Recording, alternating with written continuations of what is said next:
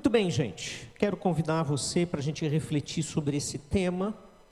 É um tema que muitos de nós já no passado consideramos, ouvimos, e é conhecido da, da maioria de nós aqui que nós temos atualmente milhares de igrejas denominadas evangélicas, não é?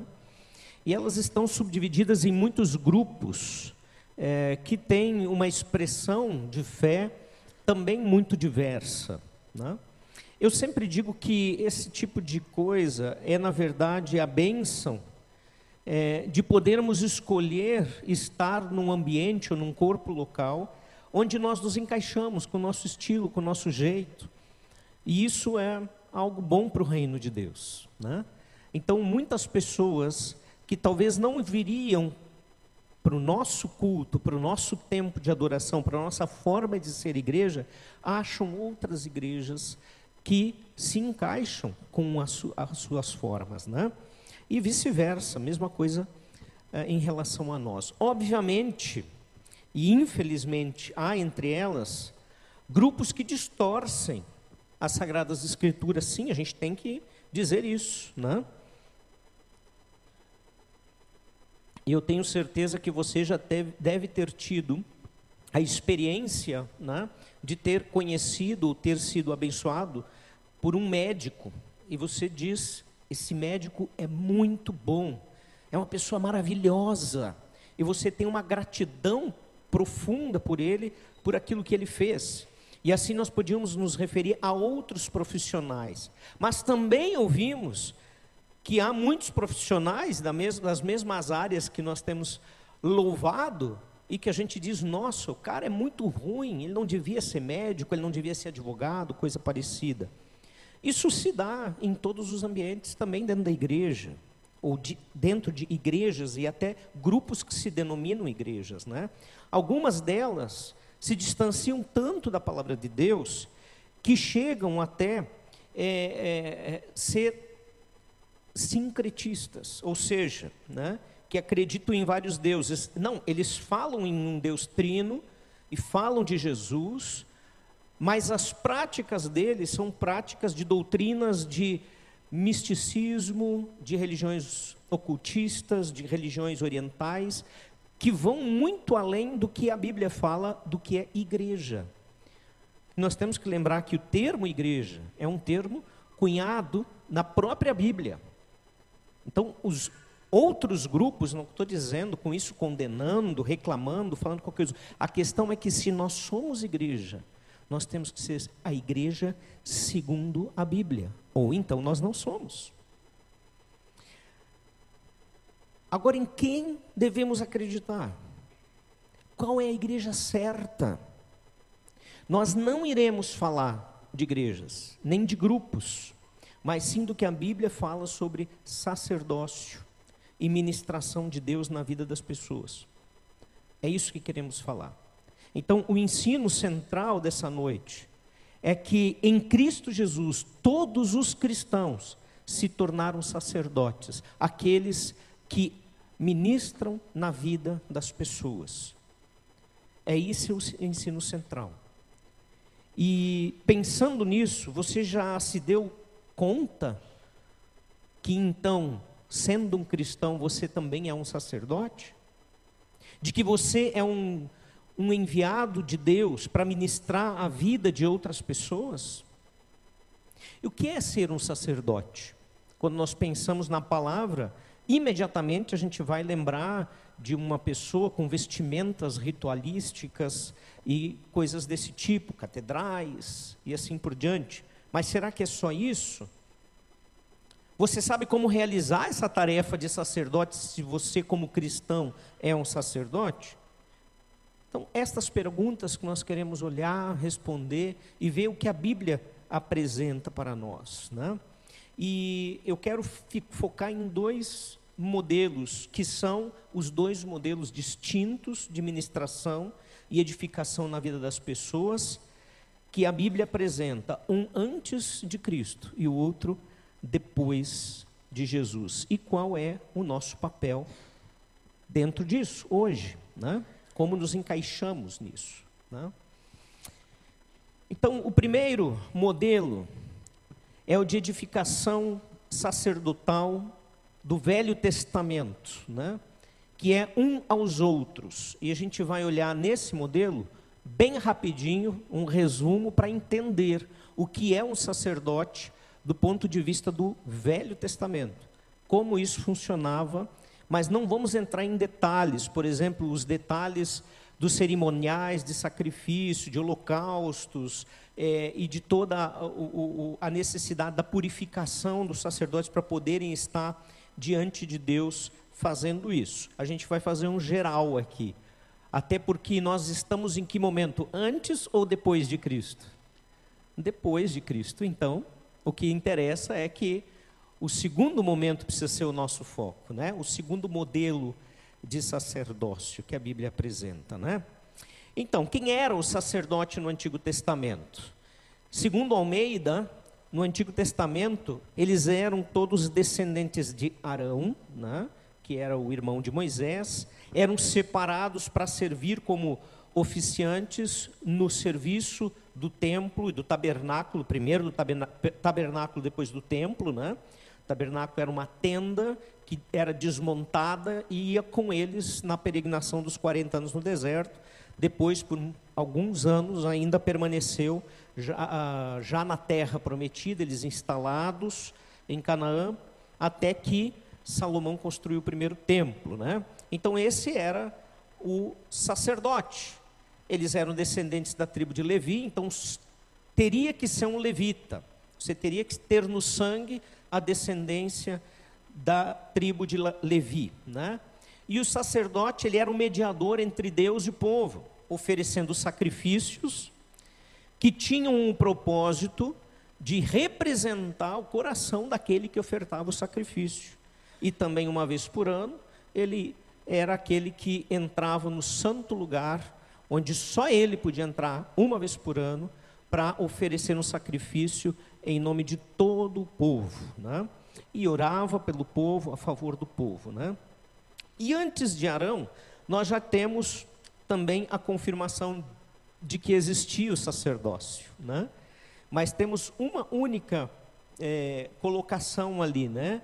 ele, o Antigo Testamento ele vai mostrar que Deus tratava, né, ministrava as pessoas de forma diferente. Né? Gênesis 14, 18 a 20, faz a primeira menção de um sacerdote que abençoa a quem? Abraão, que depois se torna Abraão, né? chamado Melquisedeque. Temos pouquíssimas coisas a respeito de Melquisedeque, praticamente esse texto de Gênesis 14 ali, que vai falar dele e que nós vamos entender pela forma de que ele está ali na palavra de Deus, que era um sacerdote reconhecido por Deus, né? E o Antigo Testamento ele também nos mostra, né, depois que surge Arão. Por isso que a definição de Almeida foi a partir de Arão e não de Melquisedeque porque a partir de Arão foi instituído o serviço sacerdotal no povo de Israel. E quando surge então o serviço sacerdotal, nós temos ali nessa figura a ideia, a imagem do momento onde Arão é ungido como sacerdote, e isso tudo está descrito no texto bíblico, Êxodo 30, 10, nós vamos ver isso também. É, são textos que eu não vou ler com você agora, justamente para não estender demais o nosso tempo aqui e porque é um resumão aqui, né, dessa parte. Eles estão, vão ficar disponíveis uh, também na live, que está gravada, então se você quiser estudar mais profundamente, volta para a live, passa de volta ali e acha os textos e você pode acompanhar. Ou, se quiser, eu também posso disponibilizar o material, é só me falar. Né? E só para você ter isso registrado e poder ver a fundo. Né? E lá em Êxodo 30, 10, nós lemos assim: Uma vez no ano, Arão fará expiação sobre os chifres do altar com o sangue da oferta pelo pecado. Uma vez no ano fará expiação sobre ele pelas vossas gerações, Santíssimo é o Senhor, uma vez por ano. E assim eles fizeram enquanto existia o templo. E sabemos, para aqueles que têm estudado o Apocalipse, para aqueles que acompanharam a nossa série um tempo atrás, que isso vai voltar a acontecer na parte final da história da humanidade, né? É, como algo necessário para cumprir-se as Escrituras. Então, de acordo com o relato histórico que nós temos aqui é, em Hebreus, e que já vou ler para vocês, e que está ali uh, uh, projetado, sobre a função sacerdotal em Hebreus 9, nós vamos ver que é, ele está se referindo ao sacerdócio como ele funcionava, e com isso a gente vai ter uma ideia um pouco mais completa, quando ele faz a comparação desse sacerdócio dos levitas com o sumo sacerdote Jesus Cristo, que de uma vez por todas termina com a necessidade de um serviço sacerdotal daquele jeito. Né? Então, é dentro desse contexto, ele fala como é que funcionava. Ele diz assim, Hebreus 9, 6 a 8. Ora, depois de tudo isso, assim preparado, continuamente entram no primeiro tabernáculo os sacerdotes. O santo lugar, esse primeiro tabernáculo é isso, o santo lugar, que antecedia ao Santo dos Santos. Era um pátio onde os sacerdotes, de modo geral, oficiavam e faziam seus trabalhos e preparavam os holocaustos e assim por diante é, para realizar os serviços sagrados, mas no segundo, o sumo sacerdote apenas podia entrar no Santo dos Santos, né? Ele sozinho, uma vez por ano, não sem sangue, que oferece por si e pelos pecados de ignorância do povo, querendo com isto dar a entender o Espírito Santo que ainda o caminho do santo lugar onde todos os sacerdotes não podiam estar, não se manifestou. Ainda havia o espesso véu que separava o santo do lugar do santo dos santos, né? não se manifestou, enquanto o primeiro tabernáculo continua erguido. Né? Então havia essa extrema necessidade de um intercessor, assim funcionava no Antigo Testamento. E como eu disse, não podemos estudar todos os detalhes, mas para você entender, não era simplesmente um sacrifício bobo qualquer que um Deus esquisito pediu, mas ele representava o perdão dos pecados daquele que oferecia um animal que não tinha culpa, a culpa era do dono do alemão, reconhecia, se arrependia, confessava e ofertava o sangue desse animal com o propósito de dizer que então os seus pecados tinham sido perdoados. Por quê, gente? Porque lá em Gênesis, quando o homem decidiu não obedecer à voz de Deus, mas sim à voz do diabo, a consequência que Deus disse que seria acompanharia o ser humano era a morte. E que somente o pagamento com a morte poderia satisfazer esta culpa. E por isso Deus então institui os sacrifícios, porque também lá Deus já havia dito e preparado que o seu filho estaria cumprindo isso em nosso favor, porque nós não temos como fazê-lo. Né?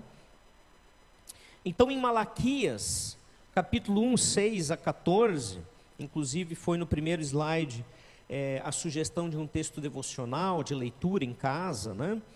Nós também vamos ver que o sistema de ofertas, o, o serviço sacerdotal estava corrompido, muito corrompido, a ponto de Deus se irar com o povo, né?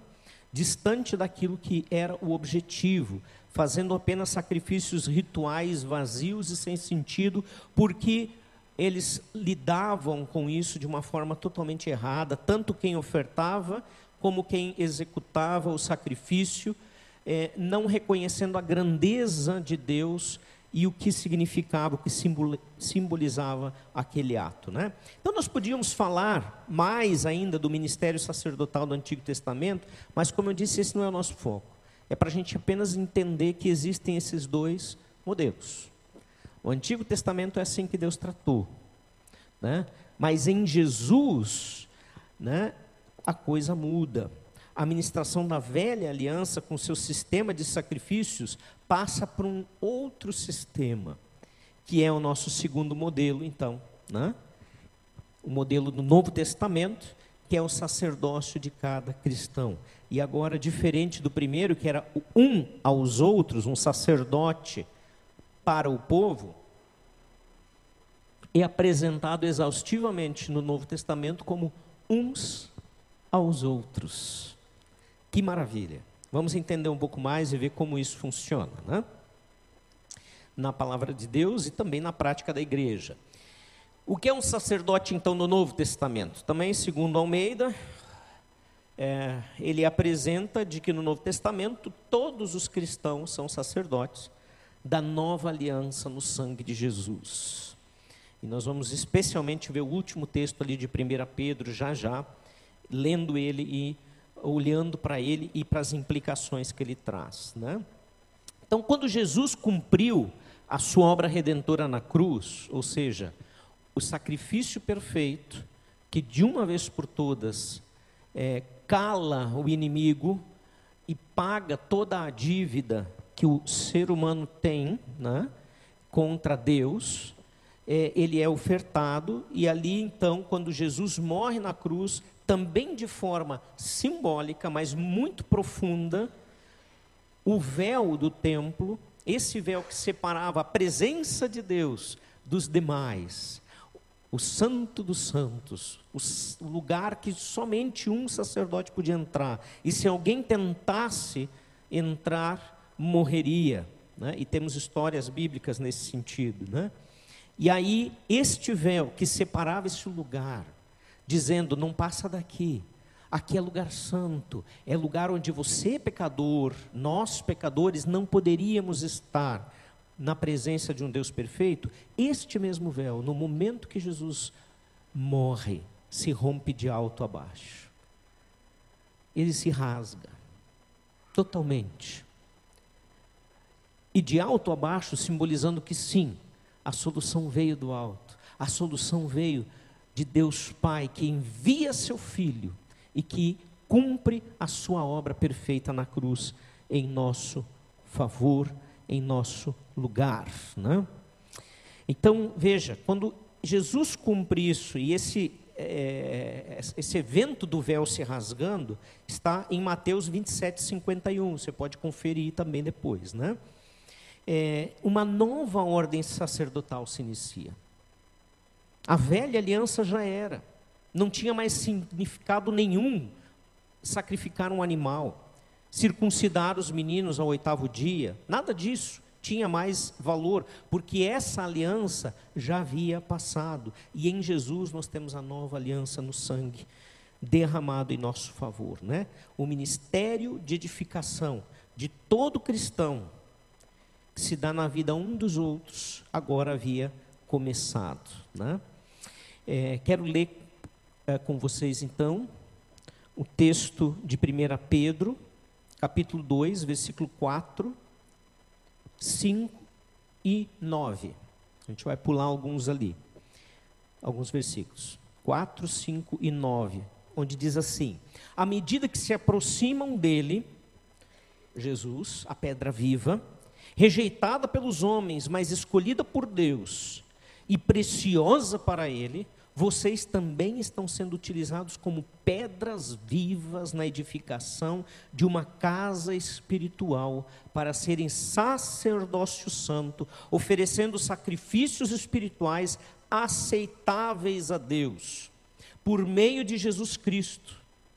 E agora o 9: vocês, porém, são geração eleita, sacerdócio real, nação santa, povo exclusivo de Deus, com um propósito que ele passa a falar agora, para anunciar as grandezas daquele que os chamou das trevas, do pecado, da morte, da perdição. É isso que trevas significam.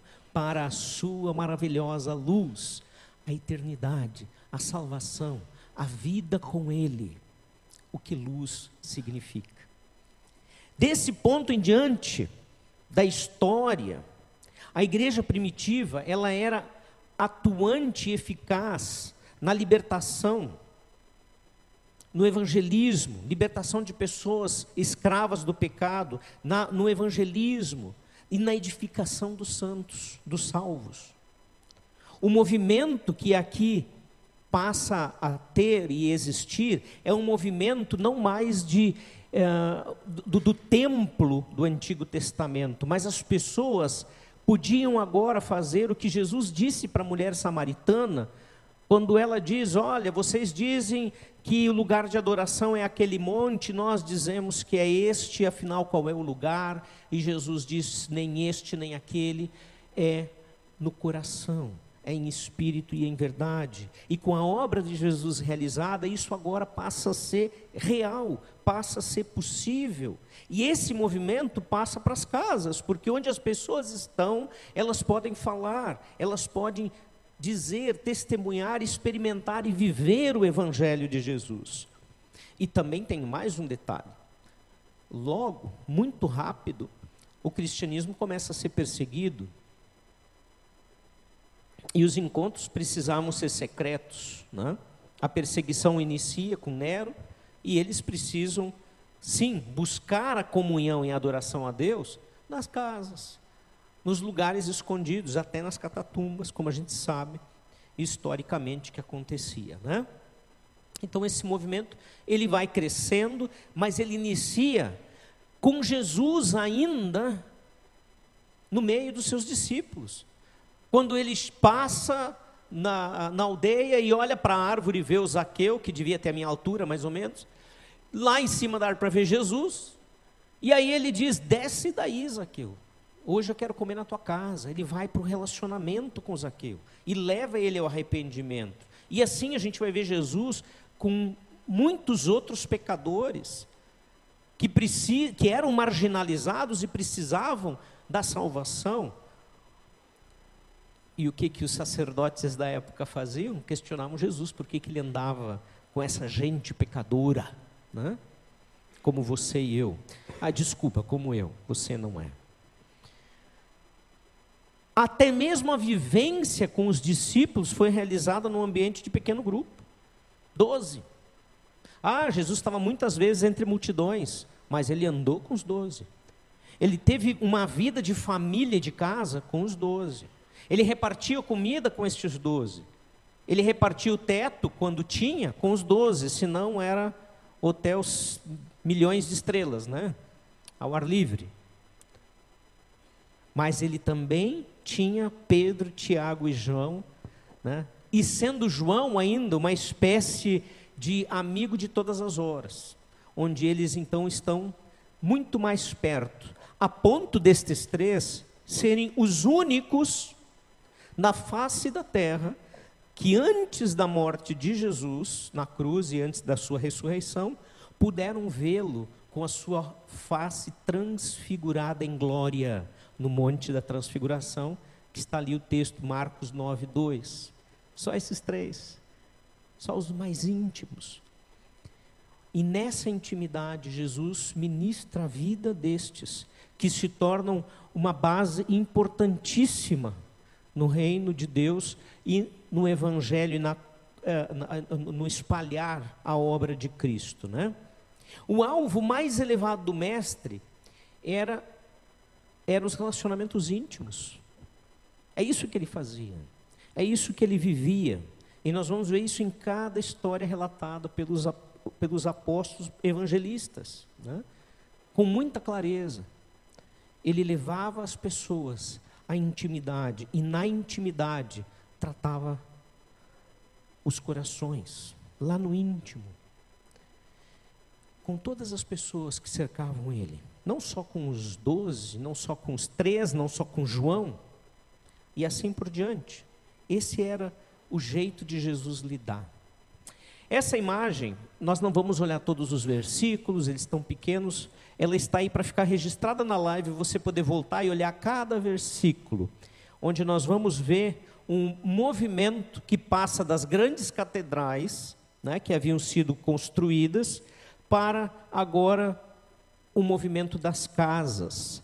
Quando essas catedrais foram construídas? A partir do momento que em Constantino, imperador romano, ano mais ou menos 312, 313, não se tem uma exatidão no ano. Ele tem um sonho com uma cruz e alguns objetos de culto, e ele entende que então a religião verdadeira é o cristianismo. E aí ele faz o desserviço para o cristianismo e enfiar o cristianismo nas catedrais e obrigar todo mundo a ser cristão. Sim, desserviço. E eu acredito que os nossos irmãos daquela época que eram perseguidos à morte, a mortes cruéis, quando ouviram o decreto de Constantino dizendo que agora eles eram a religião oficial, eles devem ter pensado que foi a maior bênção. Mas como nós muitas vezes nos enganamos com coisas que pensamos que são bênção e na verdade são maldição, não foi diferente, porque a história comprovou que o cristianismo foi tirado dos cristãos e enclausurado nas frias catedrais e ali distorcido, infelizmente. E esse movimento então volta né, a ser, é, a partir de, de, de, da reforma, essas coisas mudam novamente. Mas aí nós vamos entrar em história da igreja e não é esse o nosso propósito nessa noite. Né? Então veja, aqui você vai poder ver o quanto a intimidade, o andar junto, olho no olho, dividir as coisas, as lutas, até os bens, não com um propósito, obviamente, não com, com, com vantagem, tirar vantagem, tudo isso fazia parte da vida do corpo. E esse movimento aconteceu fortemente. E não apenas na Bíblia, esses aqui são textos bíblicos, se você, que você pode abrir a sua Bíblia em casa e, e constatar cada uma destas falas. Né? Partiu pão de casa em casa, Atos 2,46, né? É, que, que mais? Depois de ser batizado, ela e toda a sua casa, mostrando de novo que o ambiente ali de reflexão era o lar, e assim vai. Não vamos ler todos, como eu disse. Né? É, e além disso, nós temos ainda muito registro histórico uh, na história da igreja. Né?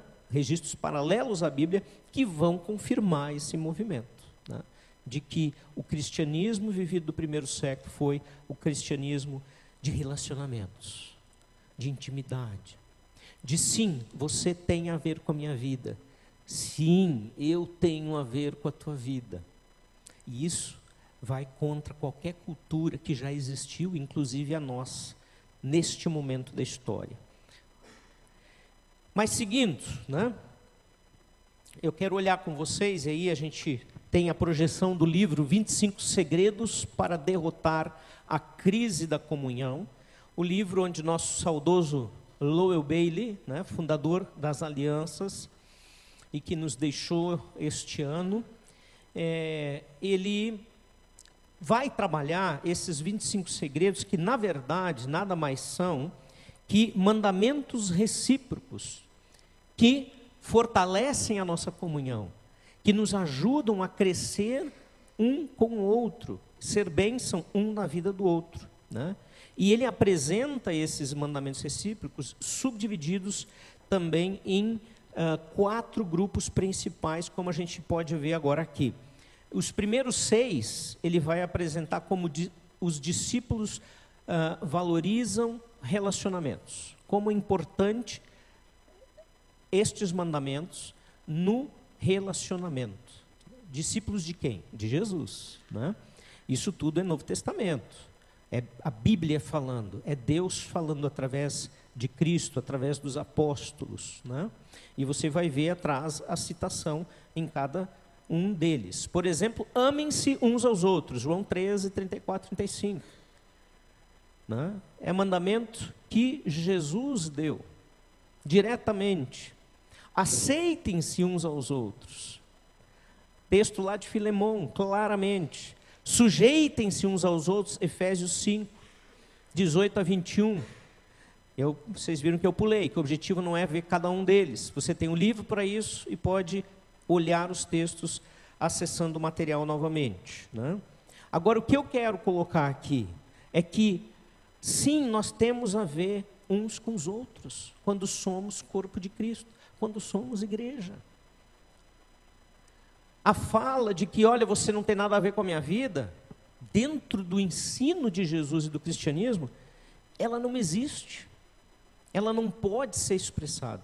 Porque sim, eu tenho a ver com a vida de cada um de vocês. Os meus atos e as minhas atitudes afetam a vida de cada um de vocês e vice-versa. Então, aqui nós vamos ver mandamentos que o Lowell organizou para a gente entender, mas que são bíblicos, não são do Lowell. E o segundo grupo, os discípulos protegem o corpo contra poluição e infecção, ele colocou, essa definição dele. Quer dizer, como ele, o, o, o, os discípulos podem proteger? Não tenham inveja uns dos outros, Gálatas 5, 25 a 26. A inveja é uma poluição, é uma infecção, uma bactéria tão grave que vai nos contaminar e vai nos destruir. Não provoquem uns aos outros. Gálatas 5, 25 e 26, o mesmo texto vai ter dois mandamentos. Que interessante isso. Quando eu tenho algo para resolver com meu irmão, eu não tenho que provocá-lo com ironias, com grosserias, mas tenho que resolver as questões com humildade, com sinceridade. Não falem mal um dos outros. Bom, isso aqui acho que ninguém nunca fez, né? Levanta a mão quem já falou mal. Não, não precisa. Tá louco? São os nossos pecados que precisamos lutar contra. Meu e teu. E que mesmo quando somos cristãos, porque veja isso aqui, são recados para o corpo de Cristo. Porque nós temos que crescer ainda. Quando nos convertemos, não significa que tudo fica perfeito. Aí a gente podia ser arrebatado, sair desse mundo. Há um trabalho a ser feito na nossa vida e um trabalho a ser feito através dela, como sacerdotes de Cristo. E aí vai. Entre outros, também quero destacar o perdoem-se mutuamente. Perdão é mandamento. Não é se eu estou com vontade ah, se eu gosto tanto de ti. Quando eu tenho que te perdoar, provavelmente é porque eu já não gosto mais. Perdão não é opção. E Jesus faz o seguinte, lá em Mateus capítulo 6, quando ele fala e ensina o Pai Nosso, ele ainda diz: como é que ele diz no Pai Nosso? E perdoa as nossas dívidas, assim como nós também perdoamos aos nossos devedores. Ixi, será que eu quero ser perdoado por Deus como eu perdoo? E interessante que se você continuar lendo na sequência do Pai Nosso ali em Mateus capítulo 6, você vai ver que a única petição comentada por Jesus do Pai Nosso é esta. E ele comenta dizendo que aqueles que não perdoam não receberão perdão. Uau! Está lá. O outro grupo, terceiro, os discípulos contribuem para o crescimento uns dos outros. Sim, o teu crescimento espiritual, as tuas vitórias na vida, o não ser mais como tu eras e ser alguém melhor, de acordo com os ensinos de Jesus, é meu interesse eu ser alguém que cresci e que continua em crescimento, sim, deve ser do teu interesse. Quando nós vemos alguém que está estagnado na sua vida, temos mandamentos aqui para que a gente siga e ajude essa pessoa. Ou quando nós estamos estagnados, temos mandamentos aqui que nos ajudam a receber dos nossos irmãos ministração na nossa vida para sermos edificados. E aí está bem claro, o primeiro deles, edifiquem-se uns aos outros. Sim, tem que ser propósito nos ajudar a crescer. E isso vai ser, acontecer com ensino, com encorajamento, com aconselhamento. Falar entre nós com salmos, hinos, cânticos espirituais sobre as coisas de Deus, aquilo que Deus nos mostra e ensina. Isso tem que ser intencional, queridos, proposital.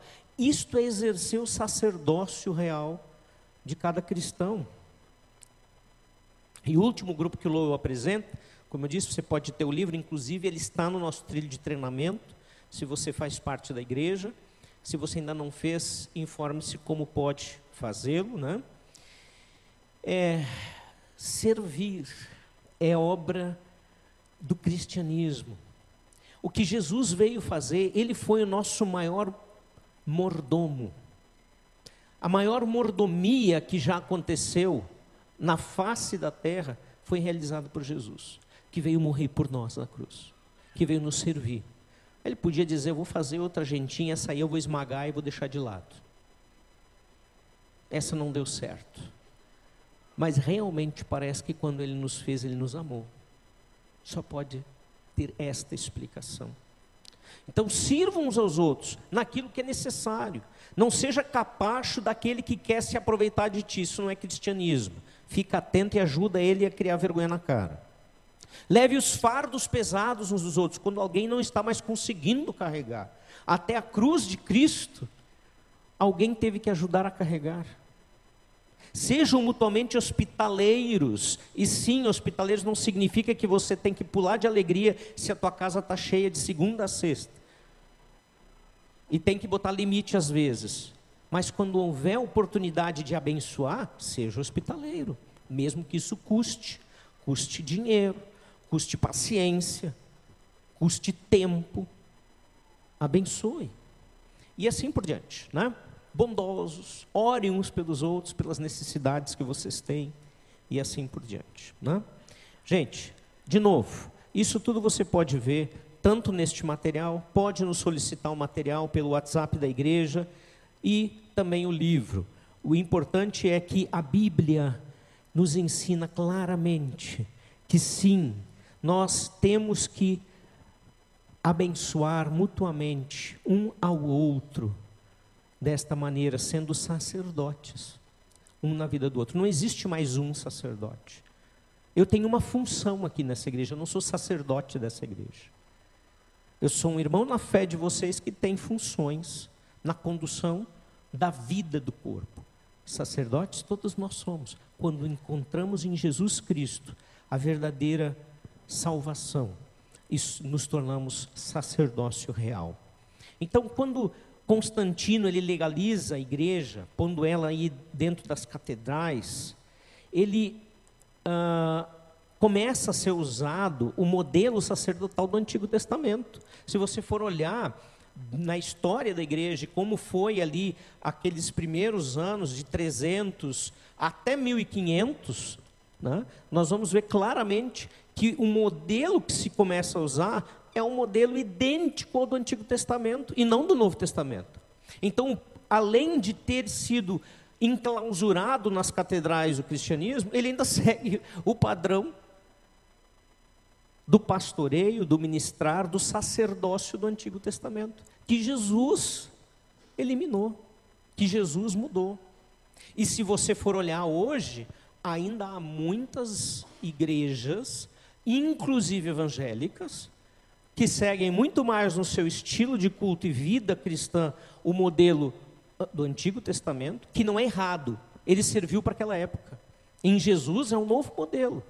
Né? Então, infelizmente, isso ainda acontece. Até hoje, esse estilo de culto é reproduzido em alguns lugares. Os prédios são, continuam sendo chamados de templos, por exemplo. Isso não é um templo, gente.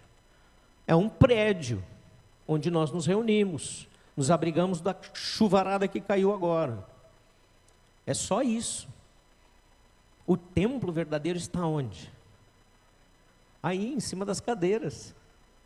Nós temos um prédio cheio de templos, porque a Bíblia diz que nós somos templos do. Vocês sabem. Não preciso nem mostrar o texto. A igreja em células, agora sim, eu não estou fazendo propaganda de células, calma, né? Ela orientada né, pelo que nós entendemos desse modelo do Novo Testamento, né, e claro, sempre com o poder do, e a presença do Espírito Santo, porque isso não é um método apenas, é obra de Deus, ela resgata esse sacerdócio que foi tirado da mão dos cristãos. E esse é o motivo que a gente tem células. Não é porque é mais fácil, definitivamente não é mais fácil. O mais fácil é o modelo antigo. Ainda mais depois que foi tirado o sacrifício. mas não é o eficaz, mas não é o que Deus quer hoje, porque em Jesus a nova aliança nos traz uma nova proposta de vida com Ele.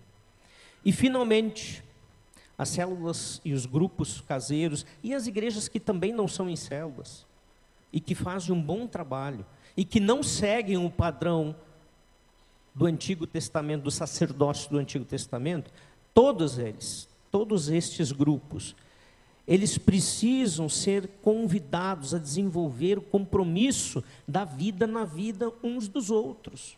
Se não for com grupos pequenos e você acha um outro jeito, legal. Mas uma das coisas que eu já fiz no grupo Célula, eu sei que muitos de vocês que estão aqui, é chegar no grupo e desabafar, e chorar, e dizer algo que difícil que está acontecendo, ou talvez até um erro, um pecado que você já cometeu, e que eu também já fiz. Agora, eu posso abrir esse microfone e passar para você confessar pecados aqui? Vamos fazer? Tá louco? Mas um dos mandamentos é sim confessar os pecados uns, dos, uns aos outros para que vocês sejam curados. A Bíblia que diz, não é uma igreja, uma determinada instituição. O ambiente para isso é um ambiente de intimidade, de proximidade, de confiança, não um ambiente público com lives sendo gravadas. Então, não precisa ser célula. Se você achar um outro método onde isto funcione, faça. Participe. Viva desta forma: seja um sacerdote de Cristo. E aí já foi enviada a aplicação para os grupos caseiros, para células. Se você não participa, pode conversar com a sua família, com seus amigos a respeito dessa reflexão e procurar através dessas perguntas aplicar na sua vida também, né? E a primeira, obviamente, é se você participa já participa de uma célula ou pelo menos considera estar aberto para isso. De novo, se você não vai numa célula, você não é salvo? Não, não tem lugar nenhum na Bíblia isso. A minha pergunta para ti é: se você não vai na célula, de que outra forma você está vivendo o sacerdócio que Cristo colocou sobre você? Se você conseguir fazer isso, pronto. É isso que Deus quer de você. Tá bom? E as células estão abertas, se você quiser participar e saber mais, né? Você está disposto a abandonar relacionamentos superficiais e permitir o Espírito Santo de Deus transformar a sua vida por meio dos irmãos, aqueles que te conhecem mais de perto, aqueles que convivem contigo, e também de ser usado na vida deles. Normalmente a gente pensa que o mais difícil é as pessoas virem corrigir a nossa vida. Mas eu acho, pelo menos eu desconfio, que o mais difícil é a gente ministrar a vida dos outros. Porque a gente não sabe onde está se metendo e o que, que vem de volta. O chumbo grosso que às vezes vem. E muitas vezes, ao invés de ir lá falar com a pessoa e dizer, cara, o caminho que tu está escolhendo vai te prejudicar um monte, a gente fica falando para os outros, está vendo lá o que, que o irmão está fazendo? Isso vai dar mal, vai dar ruim vai se ferrar. Por isso que o texto, o que nós apresentamos aqui, diz que os irmãos na fé, sim, se preocupam uns com os outros e se metem na vida uns dos outros da melhor forma possível da palavra. E finalmente a última pergunta: você realmente deseja ser um sacerdote de Cristo, mesmo que isso implique em esforço, dor e sofrimento? Talvez a tua resposta a essa pergunta seja não, e você é livre para responder assim. Ninguém pode condenar você. Na verdade, o único que pode condenar você com essa resposta é você mesmo, porque você é convidado a fazer parte da família da fé, da família de Deus e viver conforme a nova vida que Ele oferece pela graça a você. Então, dizer não ao sacerdócio é, quem sabe, escolher: não, eu não quero fazer parte do time de Deus. Reflita sobre isso. Você tem que saber, não sou eu. Deus quer falar contigo, não sou eu. que eu seja apenas um instrumento. Vamos orar? Pai querido, muito obrigado pela tua palavra viva e verdadeira, sempre atual, sempre constante. E Senhor, sim, obrigado pela obra do Teu Espírito Santo nas nossas vidas, porque se não for por esta obra, nós não somos capazes de nos salvar e muito menos de sermos bênção na vida uns dos outros. Que a tua misericórdia que nos salvou seja a mesma misericórdia e graça que nos faça crescer em comunhão contigo, uns com os outros, e em amadurecimento espiritual, para que sejamos sacerdotes que fazem diferença, para que sejamos cristãos que fazem diferença na vida das pessoas à nossa volta. E eu sei, sim, Senhor, que em primeiro lugar, a minha vida precisa ser trabalhada e transformada continuamente, para que eu também possa ser bênção e abençoar os que estão à minha volta. Fala ao nosso coração e usa-nos para a honra e glória do teu nome. Amém, Jesus. Bem, queridos, Deus abençoe, uma ótima semana, né?